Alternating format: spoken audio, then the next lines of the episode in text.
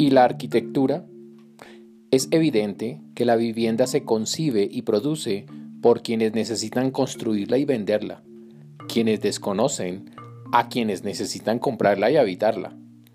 De ahí que el tipo de vivienda no supere el programa arquitectónico básico, sin orientación, con habitaciones o recámaras fijas, sin posibilidad de cambiar la posición de los muebles, con áreas mínimas y sin lugar siquiera para la mascota, el teletrabajo o para el secado de ropa sin energía eléctrica. Nos venden un producto obsoleto, inadecuado y violento disfrazado de dignidad.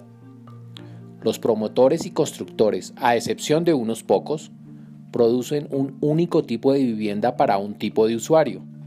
Un usuario inexistente, un tipo de usuario imaginado por quienes acomodan desde un software de dibujo, sanitarios y cocinas, puertas y ventanas, corredores, salas y alcobas, en función de la rentabilidad y a costa del bienestar y privilegios de quienes compran su repetido prototipo. La academia asume una postura activa en cuanto a formación, pero pasiva e incluso indiferente en la práctica.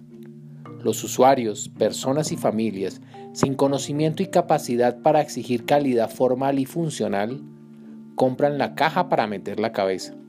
¿En dónde queda el patio, la terraza, la mascota? Una vivienda concebida en función de salarios mínimos es el resultado de un modelo que vulnera y violenta el suelo, el territorio, las personas, familias y comunidades.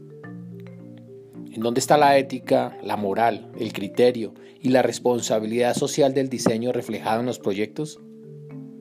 Desde la Fundación Arquitectura de la Vivienda ORG, exhortamos a los profesionales encargados del diseño, gestión y producción de la vivienda, que asuman una postura idónea, responsable y valiente frente a la disciplina, a las sociedades y por supuesto al planeta.